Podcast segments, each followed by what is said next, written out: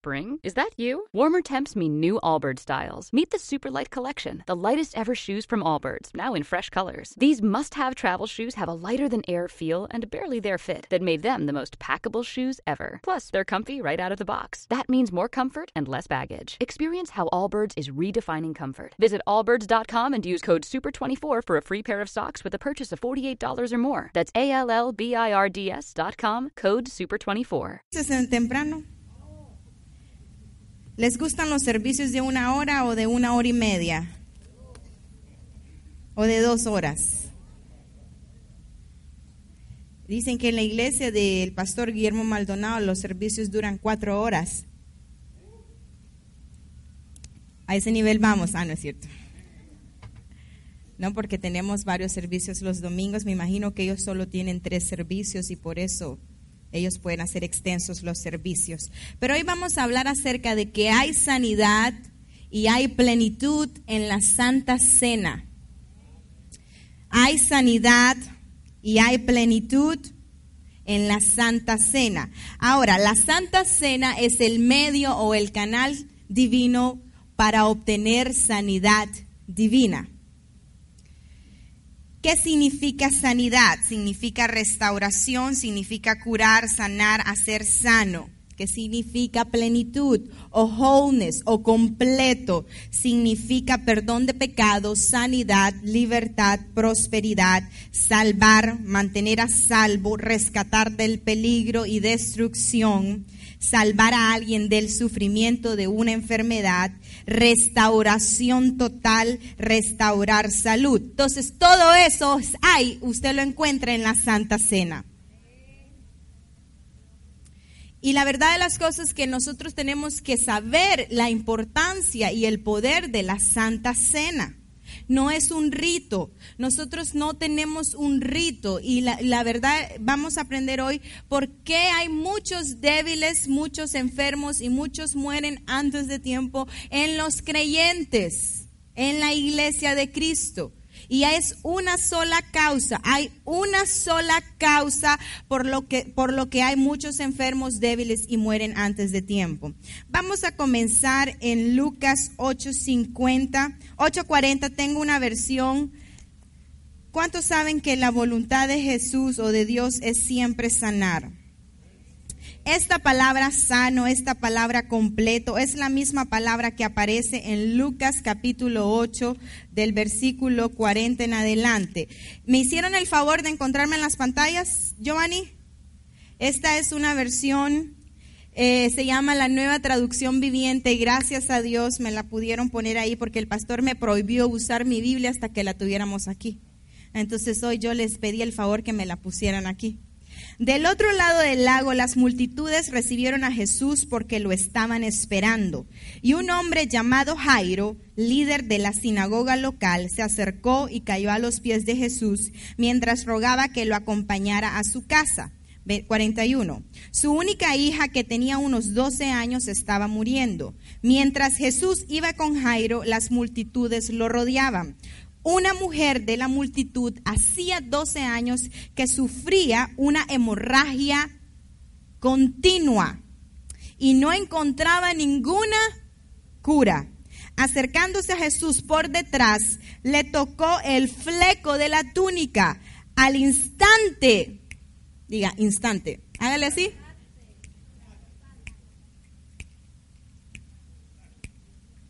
O sea, ya, ¿Cuántos necesitan un instante? Ok. Al instante, la hemorragia se detuvo. ¿Quién me tocó? Preguntó Jesús. Todos negaron y Pedro dijo, Maestro, la multitud entera te apretuja contra ti. Pero Jesús dijo, alguien me tocó a propósito. Es decir, esta mujer tenía un propósito al tocar a Jesús. Y ella sabía que el propósito que ella tenía es cuando yo lo toque, yo voy a ser sana. Ella no tenía un tal vez, quizás. Ella tenía un propósito y su propósito ella decía, si yo tan solo lo toco, yo sé que yo voy a ser sana. Entonces hoy que usted aprenda de la Santa Cena, usted tiene que tener un propósito. Y su propósito va a ser que cada vez que usted tome Santa Cena, usted va a recibir al instante, diga, al instante, lo que usted necesita de parte del Señor. Entonces dice que alguien me tocó a propósito, porque yo sentí que salió poder sanador de mí. 47. Cuando la mujer se dio cuenta de que no podía permanecer oculta, comenzó a temblar y cayó de rodillas frente a Jesús. A oídos de toda la multitud, ella le explicó por qué lo había tocado. Qué vergüenza debió hacer para ella, porque todo el mundo sabía que ella padecía de sangre y ella no podía estar entre el pueblo. Y me imagino lo que ella sintió cuando ella dijo, yo solo lo toco, recibo lo que quiero y me largo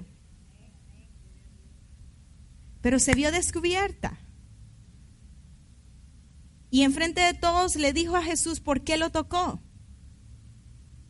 Y le dijo, tengo 12 años de tener regla y no me para.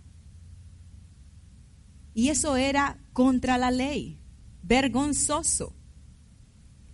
Era digna de ser apedreada también.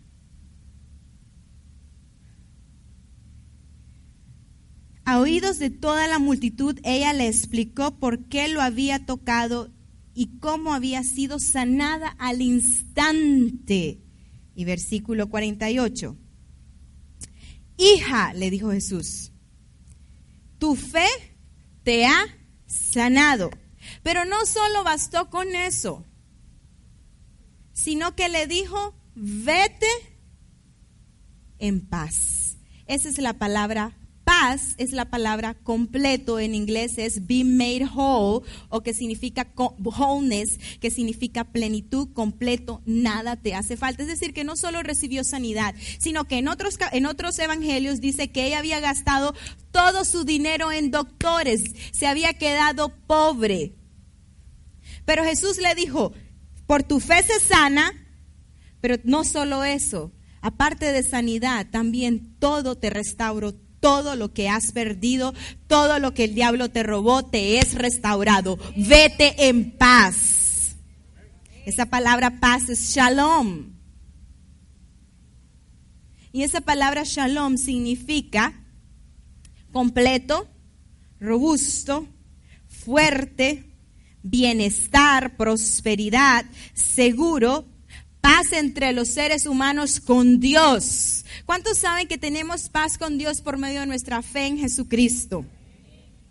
Entonces esta mujer se fue en paz.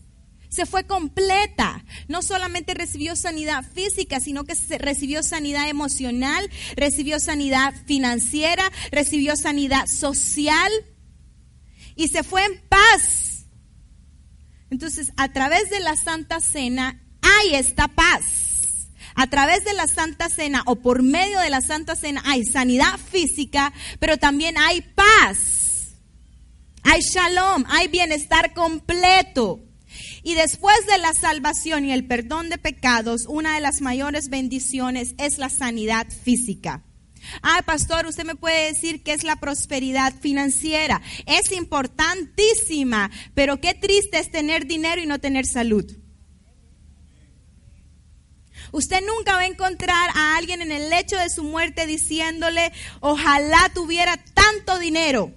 ¿Para qué si no lo va a disfrutar? Ya se va a morir. Lo primero que le dicen es, ojalá tuviera salud. Y la verdad es que Dios quiere que tengamos el paquete completo.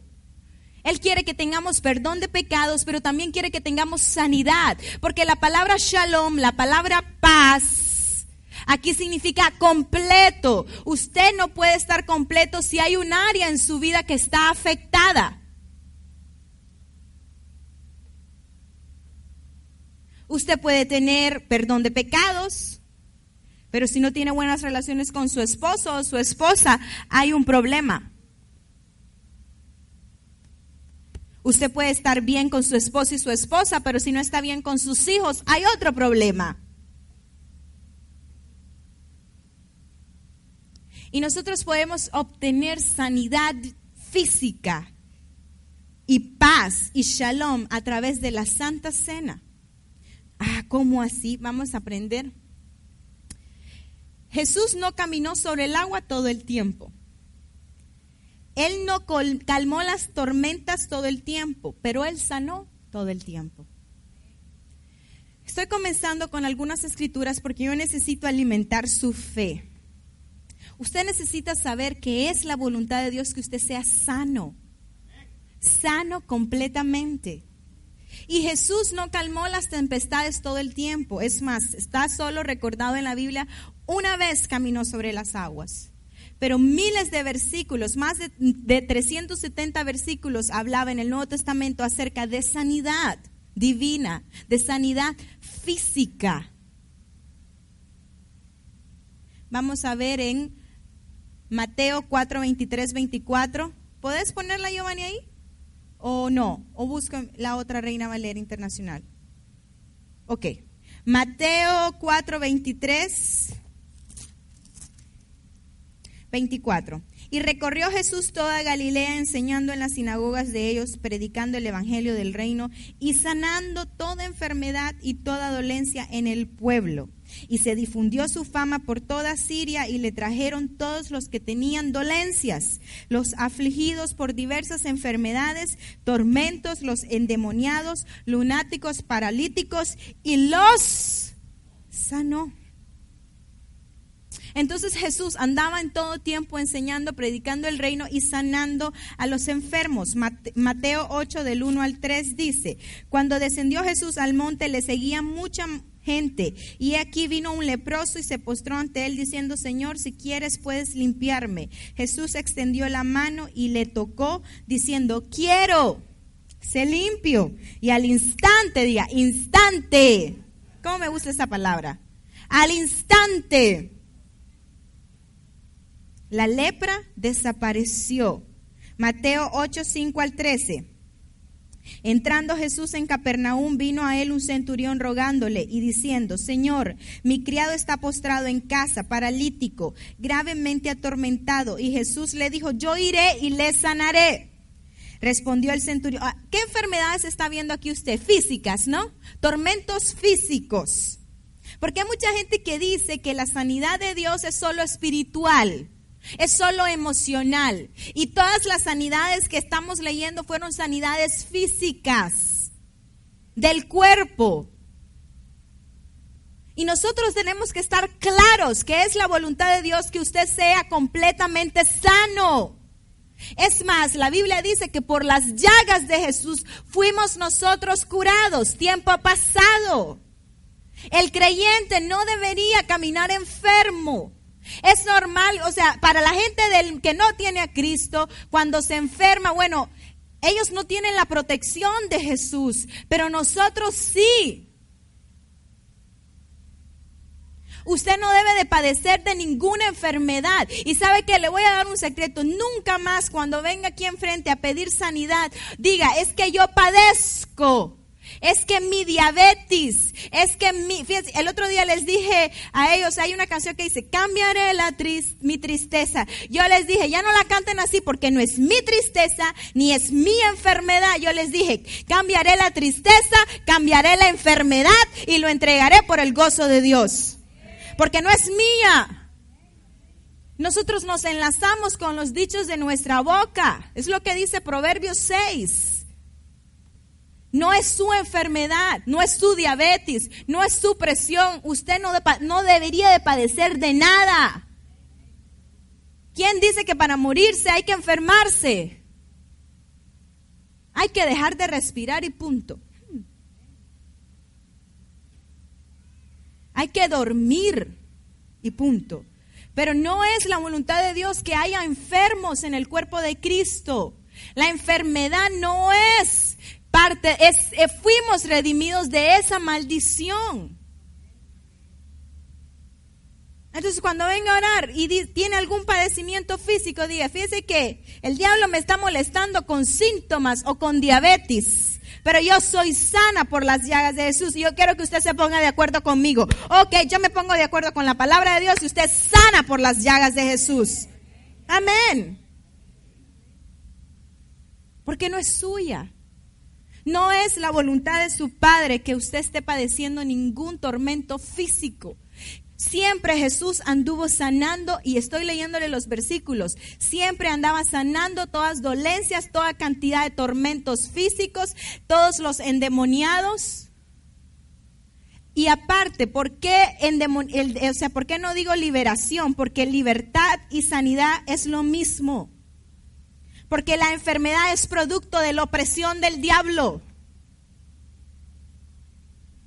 La enfermedad es producto de la opresión diabólica. Y cuando usted recibe sanidad es libre de esa opresión.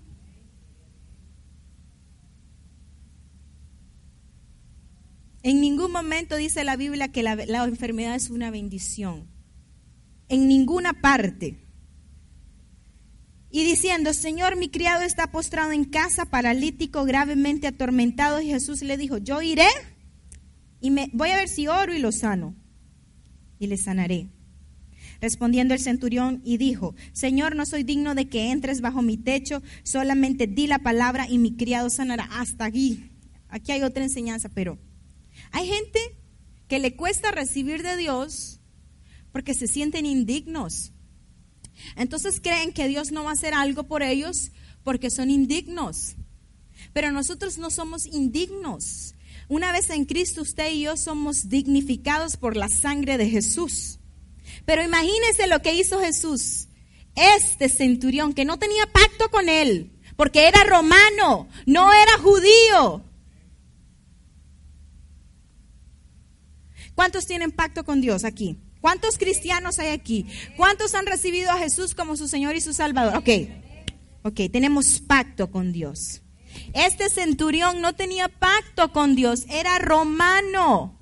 Es más, pertenecía a los que atormentaban a los judíos. Y Jesús qué le dijo, ah, sí es cierto. No vas a la iglesia y como no vas a la iglesia no voy a hacer nada por vos. No vas a la sinagoga, no te he visto. Es más, nunca has tenido en tu mano una Torah y no ayunas te miro con unos banquetes. ¿Qué le dijo? Yo iré y le sanaré. Y si el Señor fue y sanó a alguien que no tenía pacto, ¿quién dice que a nosotros que tenemos pacto no podemos recibir la bendición de la sanidad?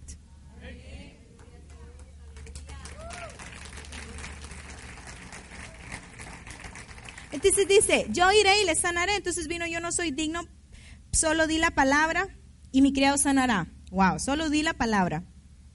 Muchos necesitamos que nos toquen, que nos oren, que sintamos. Jesús solo envió la palabra y fue sano. Porque también yo soy hombre bajo autoridad y tengo bajo mis órdenes soldados y digo a este ve y va y al otro ven y viene y a mi siervo haz esto y lo hace. Al oírlo Jesús se maravilló y dijo a todos los que le seguían, de cierto os digo que ni aún en Israel he hallado tanta fe. Y os digo que vendrán muchos del oriente y del occidente y se sentarán con Abraham e Isaac y Jacob en el reino de los cielos, mas los hijos del reino no estarán ahí. Entonces Jesús dijo al centurión, ve y como creíste te sea hecho, y su criado fue sanado en aquella misma hora que él dio la palabra. En aquella misma hora, no pasaron años. No pasaron, necesito un micrófono nuevo. Cuando usted mire uno nuevo en Amazon, me lo siembra. ¿Oyó? Se llaman ear hook. ¿Oyó? Ear hook. Y de color piel, para no perder el glamour. Es que está bien ancho, yo tengo orejas de ratón. Entonces Jesús anduvo sanando en todo tiempo, porque la naturaleza de Dios es sanar. La Biblia dice en Hechos 10:38, vamos a ir a Hechos 10:38, cómo Dios ungió con el Espíritu Santo y con poder a Jesús de Nazaret, y cómo éste anduvo haciendo bienes y sanando a todos los oprimidos por el diablo, porque Dios estaba con él. Entonces ya vieron aquí, estos estaban oprimidos, anduvo sanando a los que estaban oprimidos por el diablo, porque la enfermedad es parte de la opresión del diablo y Dios no quiere que sus hijos estén siendo oprimidos por el diablo. Así es que si usted está experimentando alguna enfermedad en su cuerpo, ella no tiene derecho de estar ahí. Usted le pertenece a Dios. Y a través de la Santa Cena, hoy usted puede recibir sanidad absoluta, completa. Hay poder en la cena del Señor. Hay poder en la mesa del Señor. Hay poder en el pan y en el vino que representan el cuerpo y la sangre de Jesús. No es algo religioso. Cuando Dios sacó a los hijos de Israel de Egipto para llevarlos a la tierra prometida, Él se aseguró que no hubiese ningún enfermo en ellos. Y dice la Biblia, dice Salmo 105, 37, los sacó con plata y oro, y no hubo en sus tribus enfermo. Y según los estudiosos bíblicos, ¿saben cuántos israelitas eran? 2.5 millones de israelitas, de los cuales ninguno estaba enfermo. Aquí somos dos millones de miembros en esta iglesia. Por lo tanto, ninguno debe estar enfermo. Ninguno, ninguno.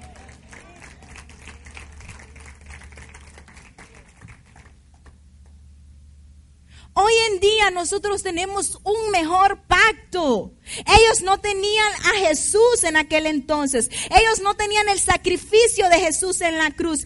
Ellos no se relacionaban con Dios directamente. Lo tenían que hacer a través del rey, a través del profeta, a través del sacerdote. Hoy en día nosotros, ellos asistían a un templo, a un tabernáculo hecho por humanos. Hoy usted y yo somos el tabernáculo del Espíritu Santo. Hoy usted y yo somos el templo del Espíritu Santo. Avíseme usted si el Espíritu Santo debe de habitar en un templo enfermo.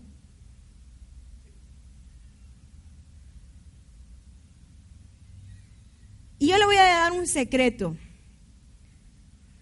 Usted, el creyente, no es alguien enfermo queriendo ser sano.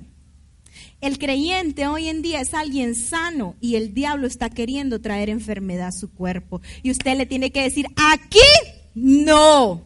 En este templo, no.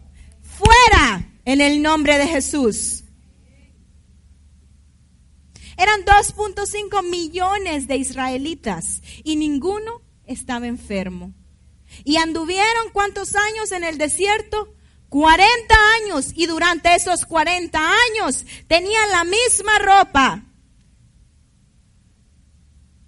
Y dicen que su calzado ni siquiera se gastó. Porque estaba el poder de Dios en medio de ellos. Y si ellos experimentaron sanidad bajo el antiguo pacto, hoy que usted y yo tenemos un nuevo pacto, un mejor pacto con mejores promesas, debemos de experimentar aún mejor sanidad, mejor prosperidad, mejor libertad.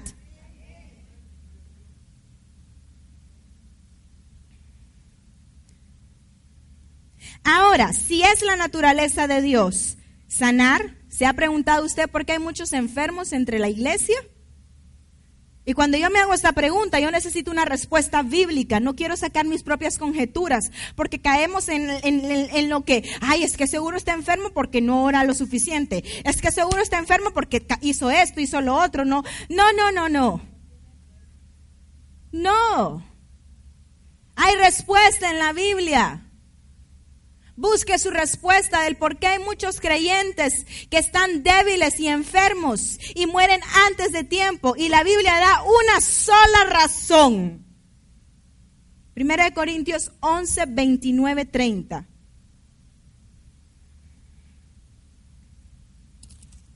Y ahora voy a usar la otra versión porque aquí me la tienen. Ah, no. Está bien ahí, déjela. Esa es la versión me está gustando esto.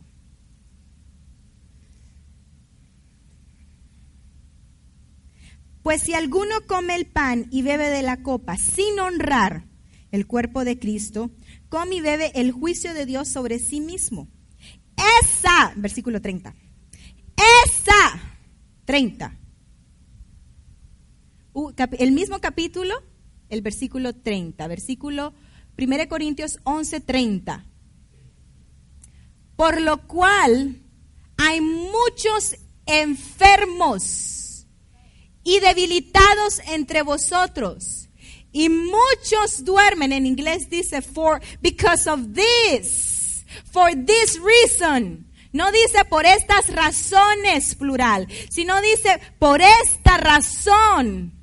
¿Por cuál? Por no honrar el cuerpo de Cristo cuando vienen a la cena del Señor. En la versión Reina Valera dice, por no discernir el cuerpo de Cristo. La única razón por la que entre los hijos de Dios y en la iglesia hay enfermos, débiles, y muchos mueren antes de tiempo es que no entienden el poder del cuerpo de Cristo. Y cuando comen esa galleta que representa el cuerpo de Jesús, lo hacen mecánicamente, lo hacen como un rito, sin discernir, sin entender el cuerpo de Cristo. Y esa es la única razón. No da otra razón. Por esta razón, dice esta versión, la Yastes, 1 Corintios 11:30. Esa es la razón por la que muchos de ustedes son débiles y están enfermos e incluso, dice, algunos han muerto. ¿Cuál es la razón, pastora? No honramos el cuerpo de Cristo. Y que en la otra versión dice, no discernimos, no entendemos lo que estamos haciendo. Es más, usted lee todo el capítulo, yo se lo voy a leer. Pablo estaba quejándose de que esta gente llegaba sin comer, porque cuando ellos celebraban la Santa Cena era con comida y todo. Entonces, Pablo estaba diciendo, ustedes aquí vienen solo por comer. ¿Por qué no comen en su casa? Coman en su casa y después vengan y celebren la cena del Señor. Entonces llegaban todos ahí y, a ver el vino, a ver el pan. Y ni siquiera se daban cuenta de lo que estaban haciendo. No estaban discerniendo, no estaban entendiendo, no estaban discerniendo el cuerpo de Cristo. Esa era la única razón. Estaban tomando el cuerpo de Cristo sin honrar lo que Jesucristo había hecho y había conseguido, sacrificando su propio cuerpo en la cruz del Calvario para nosotros.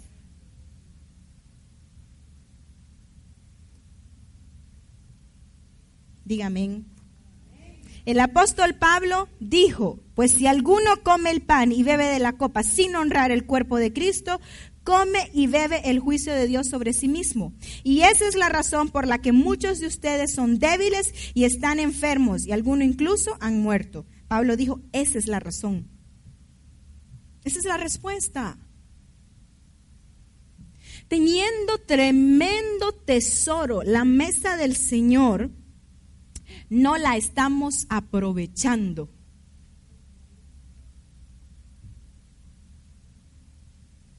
Hace como un mes Ronnie llegó a la casa con una calentura, es más, el día del padre fue. La gente venía, quería felicitarlo y él decía, tengo, yo, yo, si hubiera estado un momento más ahí, vomito sobre la gente, después del segundo servicio. Y llegó a la casa y llegó prendido en fiebre y andaba un virus. Pero yo dije, aquí en mi casa no pueden entrar virus. Entonces yo, nosotros teníamos compramos en Estados Unidos Santa Cena, ya viene, la copita viene sellada con el pan y con el vino. Entonces ya vine yo y, ya la saqué y le dije, tome su medicina.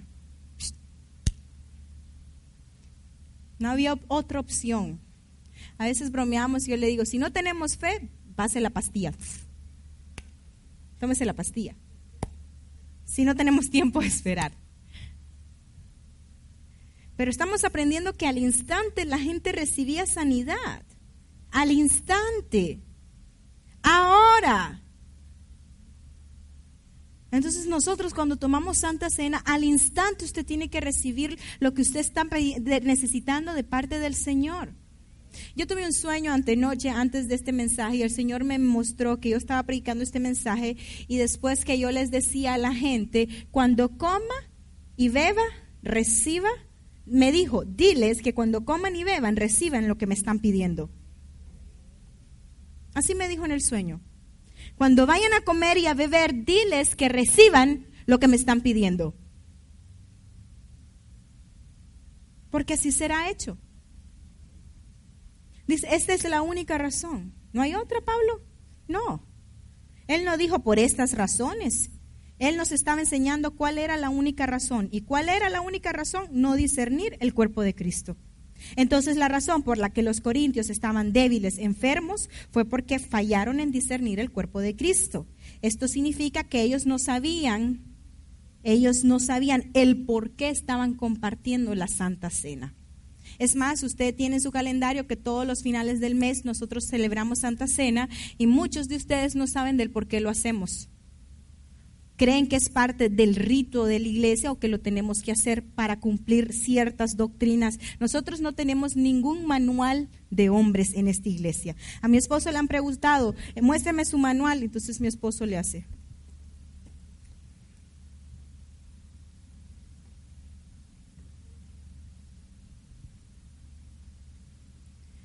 Todo lo que nosotros hacemos tiene que ser bíblico. Por eso cuando yo me pregunto algo tiene que estar en la Biblia. El otro día le pregunté al Señor, ¿por qué hay mucha gente que diezma bastante, pero es pinche al ofrendar?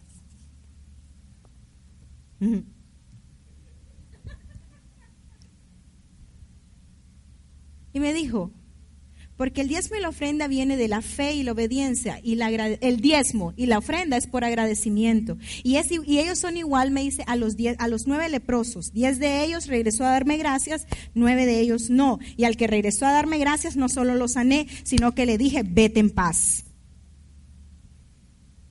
Y eso sucede cuando alguien diezma y ofrenda. No solo cuando diezman les abro las ventanas de los cielos, sino que al ofrendar multiplico las bendiciones en sus vidas. Yo le pregunté algo, él me lo respondió con la Biblia. Yo le pregunté por qué, Así, él me dijo eso.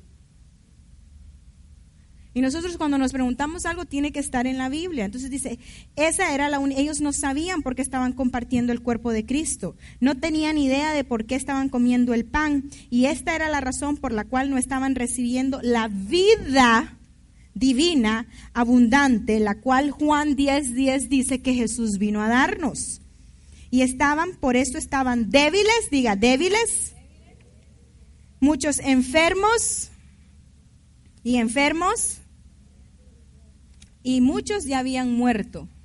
Ahora, ya que la verdad es paralela, ¿qué sucedería si entendiéramos y discerniéramos el cuerpo de Cristo? En vez de estar débiles, enfermos y morir antes de tiempo, estaríamos fuertes, sanos y viviríamos larga vida.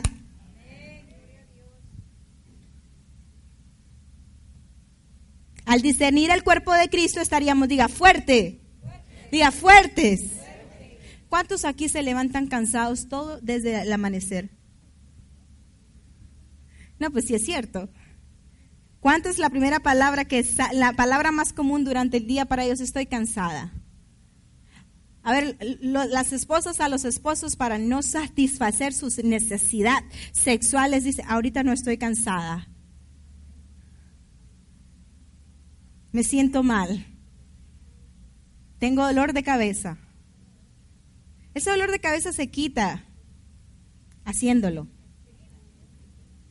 Esa es la aspirina. Ya, me está viendo el pastor.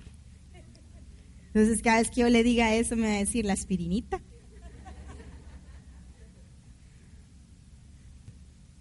Se pone rojo como un camarón.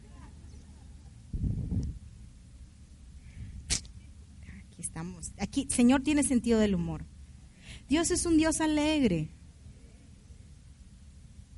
Es más, nos imaginamos a, a, Dios, una persona mayor. En el cielo nadie envejece. Él es joven. Quien ha visto al Hijo ha visto al Padre. Entonces más o menos tiene 33 años, así como yo. Joven, alegre, le gusta. Yo me imagino, ¿usted cree que esa gente que, que se tiran carcajadas cuando están llenas del Espíritu, es que Dios tiene sentido del humor? Dios no es un Dios amargado. Dios es un Dios alegre. La Biblia lo dice en Sofonía 3:17. ¿Quiere que le cante la canción? Dice la Biblia que Él se regocija en nosotros. Él es alegre. Entonces, Él tiene sentido del humor, eso fue un paréntesis. La iglesia primitiva sabía el poder de la Santa Cena. Hechos 2, 42 al 46. Ahí sí me tiene la versión, ¿verdad? Yo le dije al pastor Jaime. Todos los creyentes, dice, aquí se los voy a poner, se dedicaban a las enseñanzas de los apóstoles y a la comunión fraternal, a participar juntos en las comidas, entre ellas la cena del Señor y a la oración. Siguiente. Un profundo temor reverente vino sobre todos ellos y los apóstoles realizaban muchas señales y maravillas. Siguiente. Todos los creyentes, a ver, se reunían en un mismo lugar y compartían todo lo que tenían. Vendían sus propiedades y posesiones y compartían el dinero con aquellos en necesidad.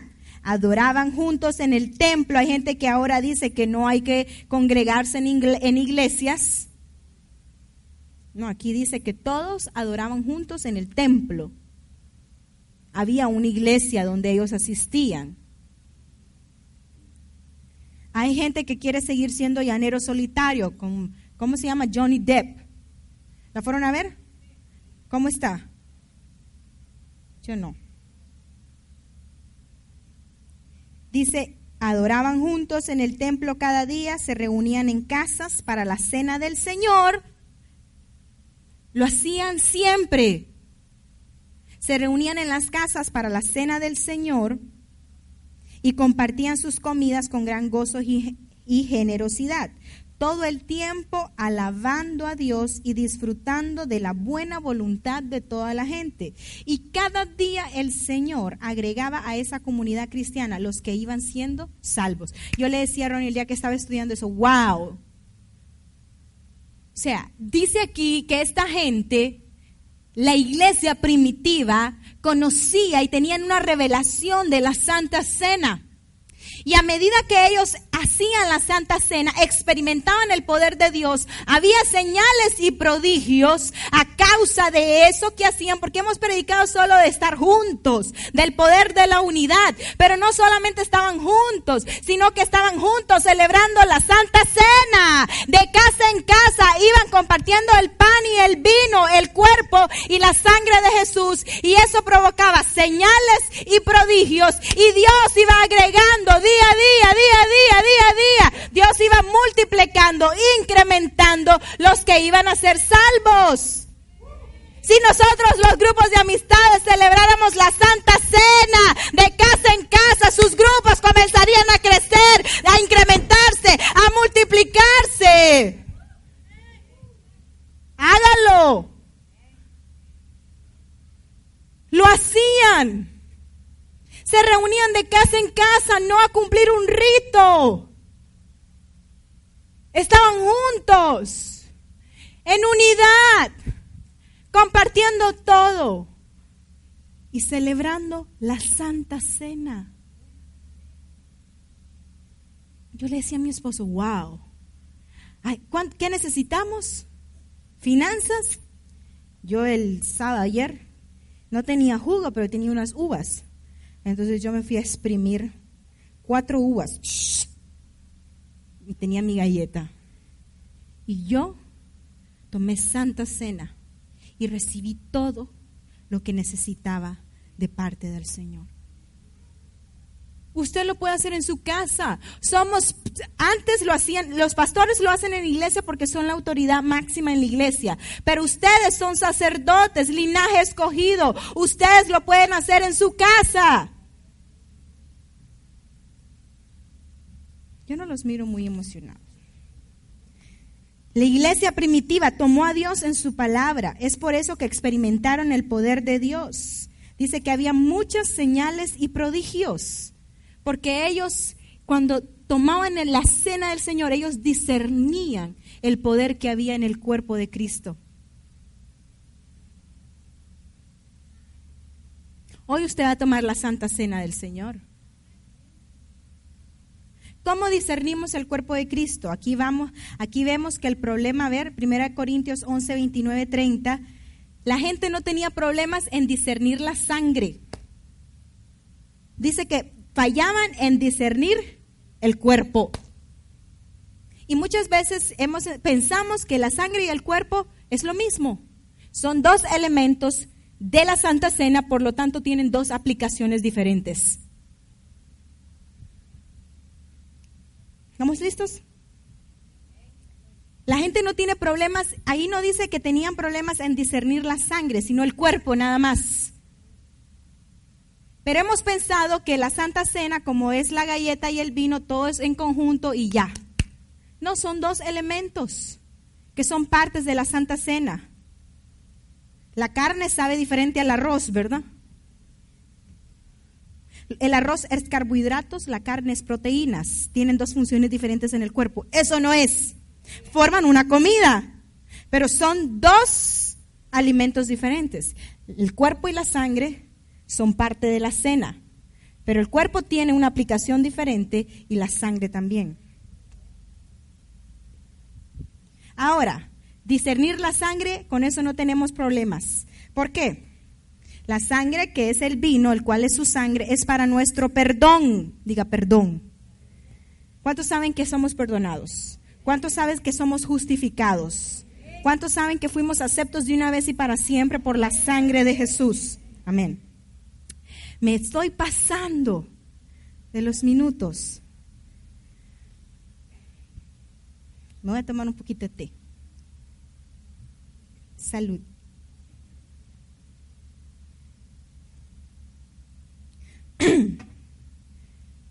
El vino, que es la sangre, es para nuestra redención. Primera de Corintios 1.14.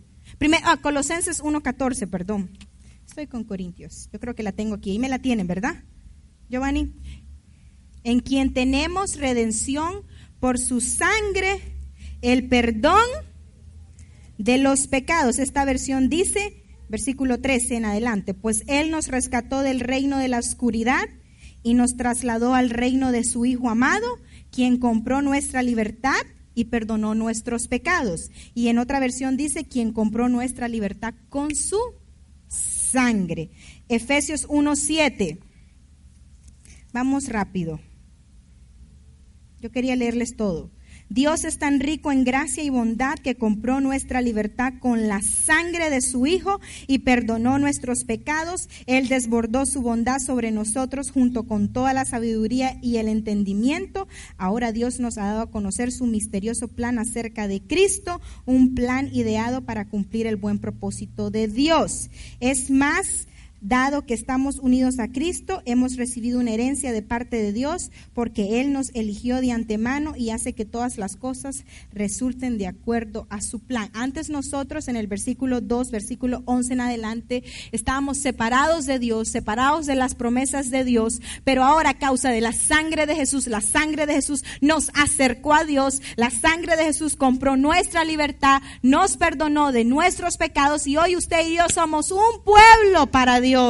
No hay judíos ni gentiles, ahora somos uno en Cristo a causa de la sangre de Jesús. Y por esa sangre podemos experimentar las herencias, las promesas del pacto que Dios le hizo a Abraham. Que te bendeciré, te engrandeceré, te multiplicaré, haré de ti una gran nación grande y en ti serán benditas todas las naciones de la tierra.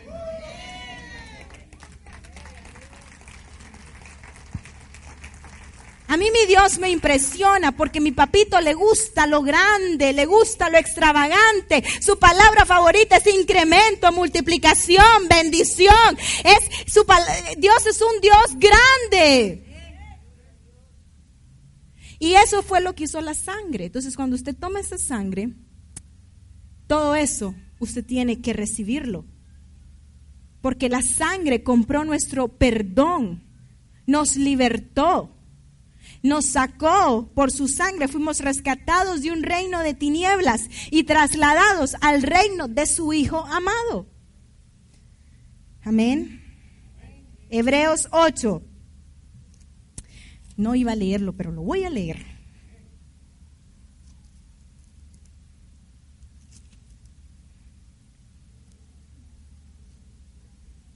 Usted sabe que cuando Jesús tomó el vino, dijo, esta es mi sangre, sangre del nuevo pacto. Haced esto en memoria de mí. Entonces la sangre es la sangre de un nuevo pacto. Y aquí dice en, en Hebreos 8, versículo 10, pero este es el nuevo pacto que haré con el pueblo de Israel en ese día, dice el Señor. Pondré mis leyes en su mente. Pondré, dice, yo lo haré, dice el Señor. Quiero que usted escuche esto. No tengo esa versión. Ahí voy a leer esta versión para que usted no se me pierda. Pues no, está perdido, pues, pero no me explico, ¿verdad? Por lo cual este es el pacto que haré. ¿Quién lo va a hacer? ¿En dependencia de quién es?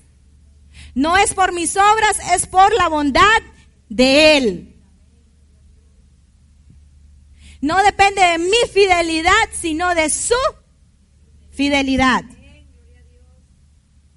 Por lo cual este es el pacto que haré con la casa de Israel después de aquellos días, dice el Señor. ¿Cuáles días? Después de la cruz, en la cruz, después de la cruz. Pondré mis leyes en la mente de ellos y sobre su corazón las escribiré. Pero dice, pondré. ¿Quién lo hace? Dice, las escribiré. ¿Quién lo hace? Y seré. ¿Quién lo hace? Ok. Y seré a ellos por Dios y ellos me serán a mí por pueblo. Once. Y ya nadie enseñará a su prójimo, ni nadie enseñará a su hermano, ni le dirá conoce al Señor. 12. Perdonaré. ¿Quién perdonará? Sus maldades. Y nunca más me acordaré de sus pecados. 13. Al llamar nuevo a este pacto ha declarado obsoleto al anterior y lo que se vuelve obsoleto y envejece ya está por desaparecer. Nosotros ahora tenemos un nuevo pacto, un mejor pacto con mejores promesas. Y si en el antiguo pacto había sanidad y prosperidad, hoy tenemos un nuevo pacto en su sangre. En su sangre.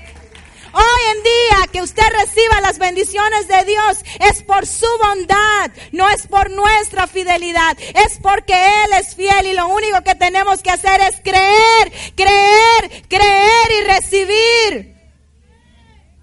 ¿Qué necesita hacer para ser sano? Simplemente reciba su sanidad.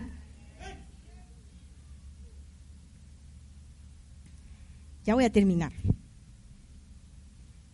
El pan Ahora vamos al pan. Ya vimos la sangre, ¿verdad?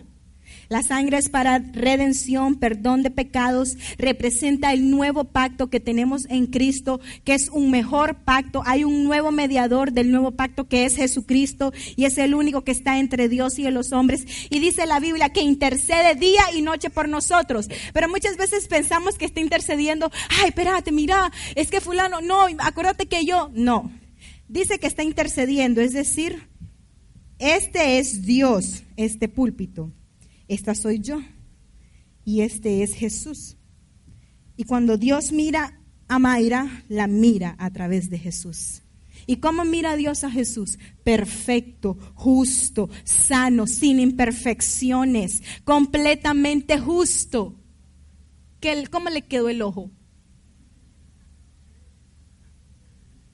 Dios me mira a través de Jesús. Dios me mira a través de la sangre de Jesús. Y eso en mí, ¿sabe que provoca? Un cambio.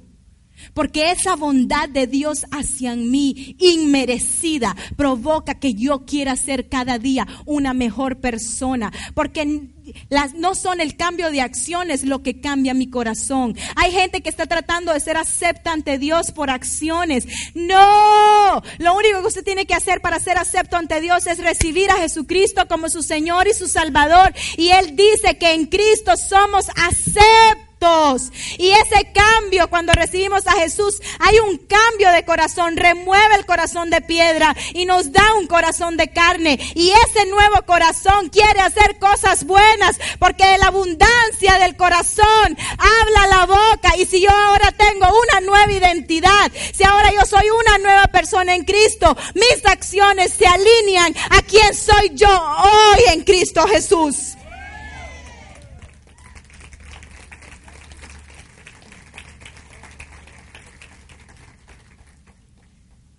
Somos una nueva creación en Cristo Jesús. ¿Y quién consiguió eso? Su sangre. Su sangre. compró nuestra nueva identidad. Compró nuestra posición con su sangre. Hoy usted y yo estamos aquí por su sangre. No por obras, por su sangre. No por nada lo que yo hice, por lo que Él hizo hace más de dos mil años en la cruz del Calvario. Eres finished, está completo, consumado es. Por su sangre estamos aquí. No nos confundamos, es por su sangre. Y usted es digno, usted es digno por la sangre de Jesús. Nunca más se diga usted mismo, no me merezco, yo soy indigno. Usted es digno por la sangre de Jesús. La sangre de Jesús lo ha dignificado a usted. Usted vale la sangre de Jesús. ¿Qué representa el pan? Marcos 7, 26 al 28.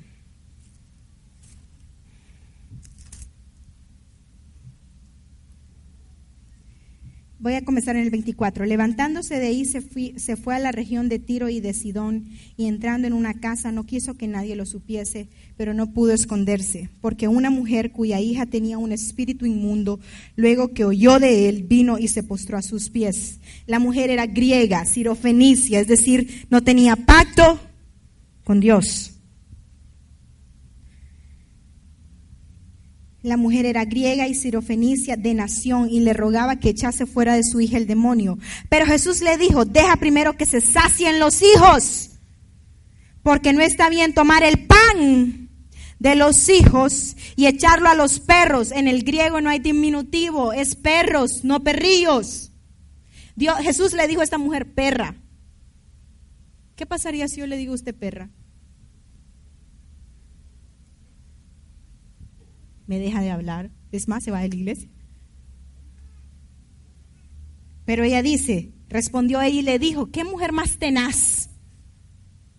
Esta era una mujer tenaz, insistente. Ella no quería un no por respuesta.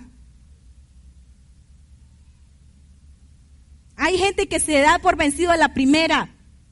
No, hay que ser tenaz, constante. Estoy diezmando y no he visto nada. Bueno, pero lo voy a seguir haciendo y lo voy a seguir haciendo y lo voy a seguir haciendo y voy a seguir creyendo y voy a seguir creyendo y voy a seguir declarando la palabra de Dios porque aunque la visión ha tardado, de seguro va a llegar. Ella era una mujer tenaz. Bueno, le dice. Sí, Señor, pero aún los perros, y eso es cierto, ¿Cuántos tienen perro alrededor de su casa cuando está comiendo? Aún los perros debajo de la mesa comen las migajas de los hijos. Entonces le dijo, por esta palabra, ve y el demonio ha salido de tu hija. Y dice que cuando llegó, ya su hija estaba sana. Pero dice que a qué se refirió? Dice que ella le está pidiendo sanidad para su hija. Y él comparó la sanidad con el pan. Así es que representa el pan sanidad física, liberación. Y él le dijo a ella, el pan es para los hijos, es para los que tienen pacto, no es para los que no tienen pacto. Es para los hijos. ¿Cuántos hijos de Dios hay aquí? Con su sangre nos ha hecho hijos. ¿Cuántos hijos de Dios hay aquí? La sanidad es parte de su pacto, es para usted.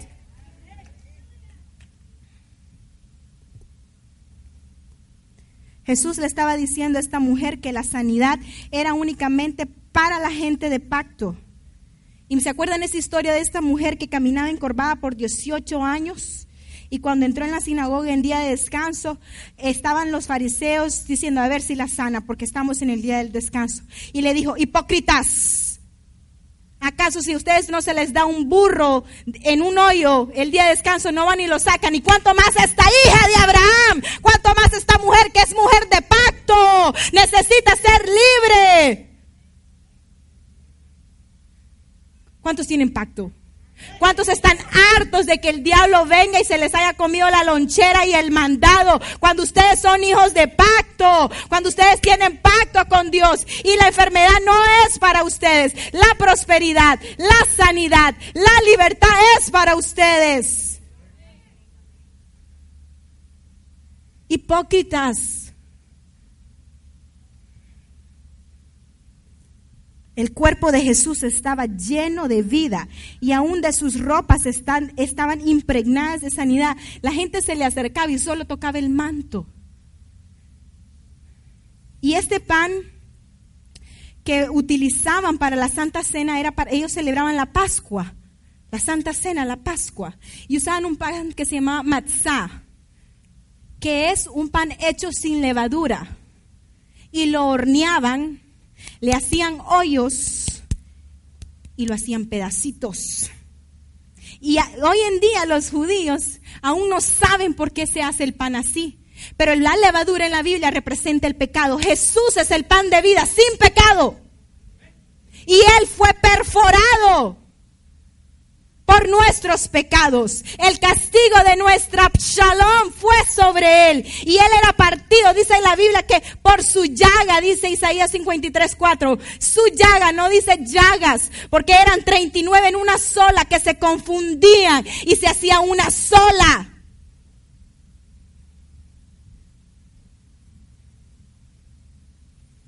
se hacía una sola. Y a, raíz de todos esos golpes que él recibió, la ira de Dios, la furia de Dios lo quemó. Ese era el matzah. Ese era el pan que se utilizaba para la Santa Cena. Un pan sin levadura, un pan sin pecado, agujerado, horneado y partido. Y eso fue lo que hizo, eso fue lo que sucedió con Jesús en la cruz. Era un pan sin pecado. Ahí viene el Cordero que quita los pecados del mundo sin defecto. Y Él fue agujerado, perforado en sus manos, en sus pies, en su costado.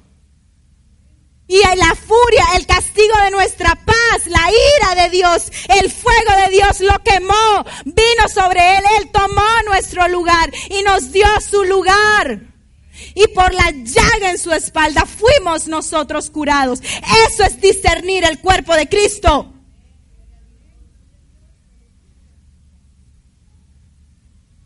Es injusto que Jesús habiendo tomado nuestro lugar, habiéndose llevado la ira de Dios, las enfermedades, hoy en día el diablo siga trayendo enfermedades a los creyentes, siga trayendo condenación a los creyentes. Es injusto, es ilegal. Es ilegal.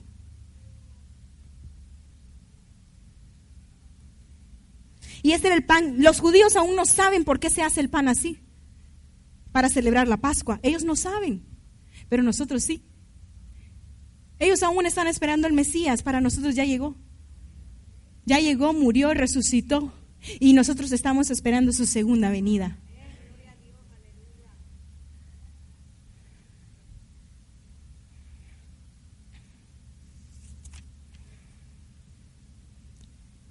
Vamos a repartir el cuerpo y la sangre del Señor. Ya con esto terminamos. ¿Y sabe qué? Hay gente que no toma la Santa Cena porque dice no la tome indignamente. Pero hay gente que cree que es porque ellos tienen pecado.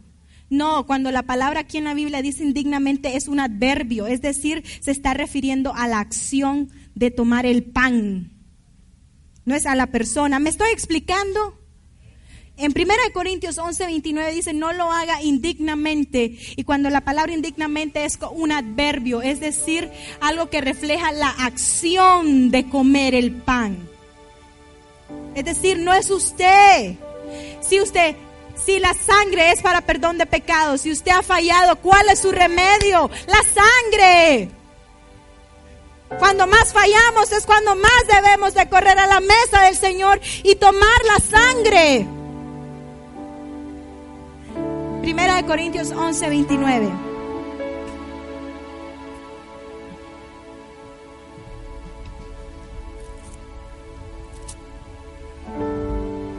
Porque el que come y bebe indignamente, es este indignamente es un adverbio y describe la acción de comer.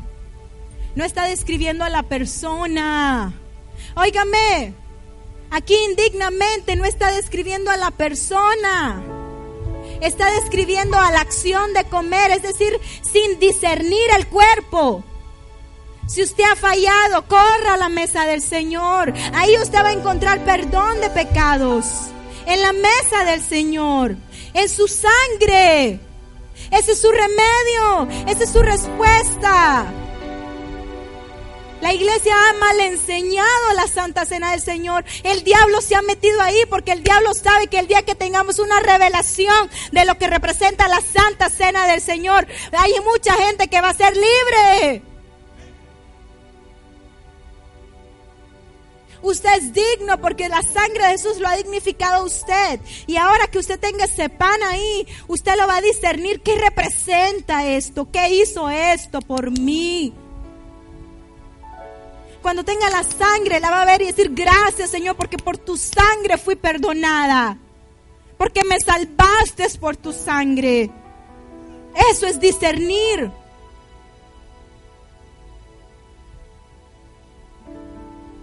Y la Biblia dice más, si lo hace, come juicio. Hay gente que cree que si como estamos en pecado y lo tomamos así, viene juicio de Dios. No, ahí está haciendo, esa palabra juicio habla de una sentencia divina. Y la sentencia divina es que este mundo cada día va en decaimiento.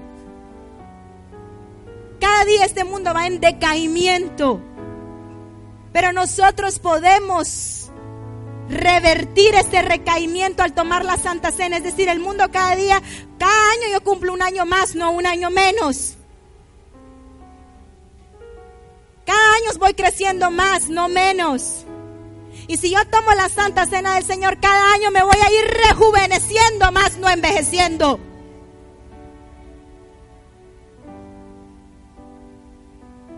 A mí me han dicho que parezco 25 años tengo 33. Pero a medida que tome más y más la cena del Señor, voy a ver una chavalita como la Allison.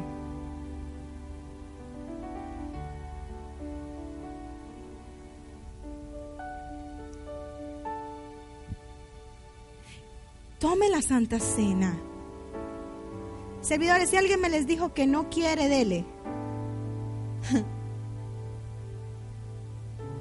No dejen de darle a nadie. Aquí indignamente no está hablando de su condición, aparte en Cristo, por la sangre de Jesús hemos sido dignificados. Disierna. mire este pancito, tiene ojitos. Y no sé si en la receta que en la bolsa yo creo que no tiene levadura. La levadura en la Biblia representa el pecado, y Jesucristo fue el pan de vida. Usted puede leer el Evangelio de Juan y él se refiere, yo soy el pan de vida. El que come de mí nunca más tendrá hambre.